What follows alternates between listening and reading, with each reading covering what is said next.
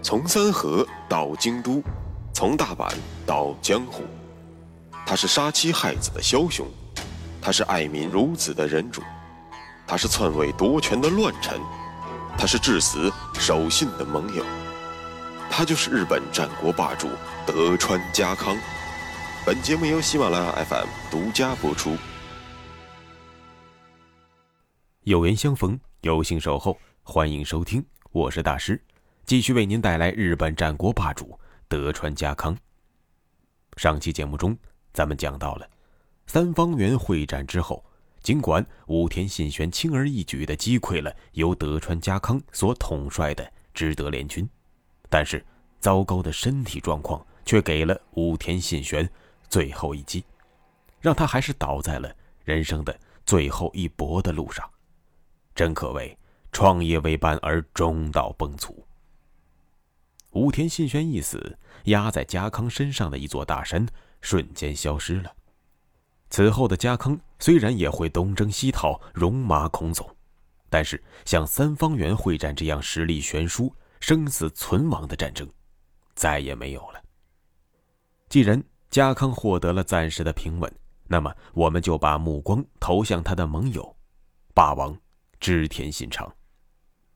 自从一五七零年六月紫川河战结束之后，信长就没有一天安生日子。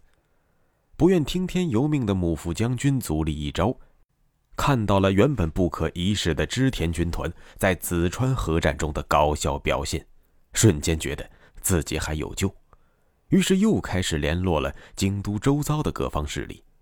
除了信长已经存在的明确敌人前景氏和朝仓氏之外，石山的本愿寺、一级的杂贺中，被放逐的三好，甚至是原本已经投靠了信长的松永九秀，纷纷举起了反旗。这帮人组成了著名的第一次信长的包围网。当然，在包围网之中，实力最强的是远在甲信的武田信玄。信玄是直到一五七二年十月，才慢悠悠地踏上了上洛之路。而且之后的半年，他始终被家康拖在了远江三河一线。钟信玄一生也没能亲自踏足信长的领地，所以信长在搞定了第一次对自己包围网的过程中，除了派出了支援小弟德川家康的那三千人，在家康的带领下几乎被武田军团全歼之外，并没有受到来自于武田信玄的直接的。实质性打击。那么，我们来看看这段时间信长真正死磕的对象是谁。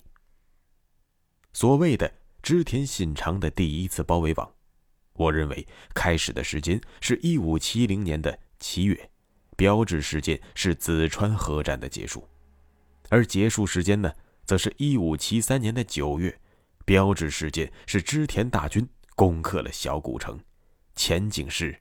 彻底灭亡。这么一看，咱们就明白了。既然第一次信长包围网的开端和结束都与前景氏有关，那么我们可以判断，北近江的妹夫前景长政，就是信长这三年主要死磕的对象。当然，绝不能说其他的势力对信长的打击就比前景氏来的小。这一点，从信长对待前景时的战略变化。就可以看得出，信长对待前景时的战略主要分为了三个阶段。第一个阶段，求和。当京都周围已经乱成了一锅粥，面对前景招仓联军的乘势进攻，信长采用了暂时认怂的策略。所以，我为什么说信长是战略大师呢？就是因为他对于战略的把握和对于天下大势的感知能力。在日本战国的一百五十年之间，都是空前绝后的。信长始终能够精准地体察大势的改变，并且根据这些大势的改变，不断地去调整自己的战略。从统辖间合战之后，该对谁笑，该对谁怒，该对谁跪舔，该对谁打屁股，信长想得非常明白。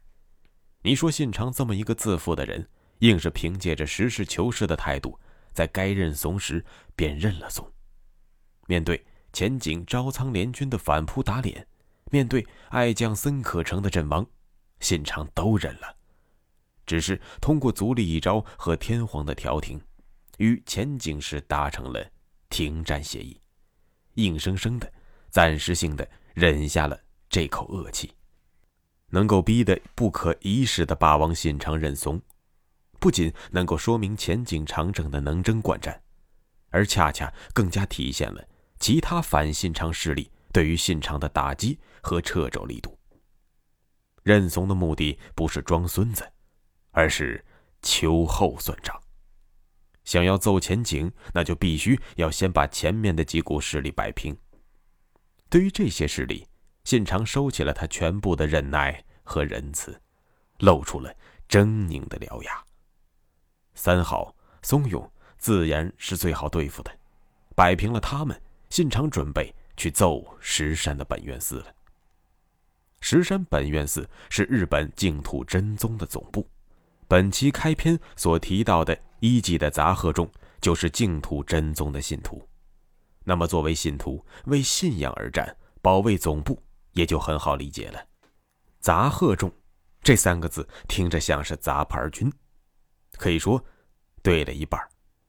这股势力确实不是正规军，但是由于杂贺众所在的杂贺乡是当时全日本最大的火枪 DIY 的手工作坊，所以拥有着跨时代武器的杂贺众才会底气十足的宣称要保卫信仰，死磕佛敌，织田信长。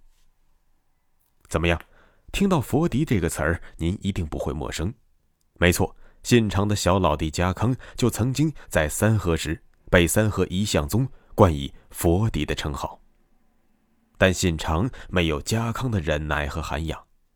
哼，你们说我是佛笛是吧？OK，那我就真的做个佛笛给你们看看。面对有杂贺众协助防守的石山本愿寺，信长虽然不断的发出武力恫吓，但是信长知道要干掉这伙势力。不能着急，于是信长对外宣称大军要征伐石山本愿寺，而暗地里却把冰冷的目光投向了京都北面琵琶湖西岸的比瑞山。那里是日本天台宗的总部。说到这里，你可能有点懵了，这很正常。说实话，我读了一些资料，但是到现在。还是没有完全捋清日本佛教各个门派之间的关系。您只需要知道，比瑞山的天台宗和石山本愿寺的净土真宗都是佛教的一脉分支，只是教义略有区别而已，不必深究。看着信长对石山本愿寺发出了一遍又一遍的强硬恐吓，比瑞山严厉寺中的僧人们仿佛看热闹一般，隔岸观火。殊不知，现场已经把磨好的钢刀对准他们了。其实，您大可不必替比瑞山抱屈，因为在现场眼中，这帮人已经烂透了。这是怎么回事呢？原本，原本出家人就不该干涉红尘之事，更别提什么酒色财气了。但此时的比瑞山天台宗的僧侣们。仗着自己是名门正派，香火极盛，有了钱，生活自然也就渐渐的糜烂了起来。喝酒吃肉早就已经不是什么秘密了，更有甚者，生活作风之糜烂，令人发指。而最让信长郁闷的是，这帮人仗着自己在日本具有崇高的宗教地位，对于信长下达的禁令充耳不闻。不断收留前景招仓等因反抗信长而走投无路的浪人，愈演愈烈。这帮人竟然伙同前景招仓组成了联军，突袭了信长的宇佐山城，这才导致了咱们前面提到的信长的爱将森可成当场阵亡。您想想，对于这么一群混不吝的、认不清大事的、为虎作伥的、生活糜烂的臭和尚。信长怎么可能不想杀之而后快呢？终于有机会了。一五七一年九月，信长突袭比瑞山，在没有任何援军的情况下，可想而知，这群不知天高地厚的和尚会是什么样的下场。信长对进攻比瑞山的军队只下令了一句话：“一个不留。”由此可见，信长对于这帮臭和尚已经是厌恶至极了。于是就有了这帮和尚吃着火锅、唱着歌、有酒有肉、真快活的时候，就被突如其来的织田大军杀了个精光。杀完了，信长还顺便点了把火，把比瑞山的天台宗总寺延历寺烧了个精光。这就是日本战国历史上非常著名的火烧延历寺事件。随着大火在比瑞山中燃烧数日不灭，织田信长也就获得了他违章大傻瓜之外的另一个称号——第六天魔王。比瑞山延历寺的陷落让全日本都为之颤动，大家知道了，信长这哥们儿做事是没有底线的。于是，京都周遭的小豪族也都望风而降，就连石山本愿寺也不敢主动找茬了。这帮人终于消停了，那么信长就可以按照既定方略，开始第二阶段了。他对于前景是开始了包围。那么，怎么个包围法呢？下期节目，咱们接着说。穿过日本战国风云，看群雄如何逐鹿天下。欢迎订阅《日本战国霸主德川家康》，带你揭秘他的崛起之路。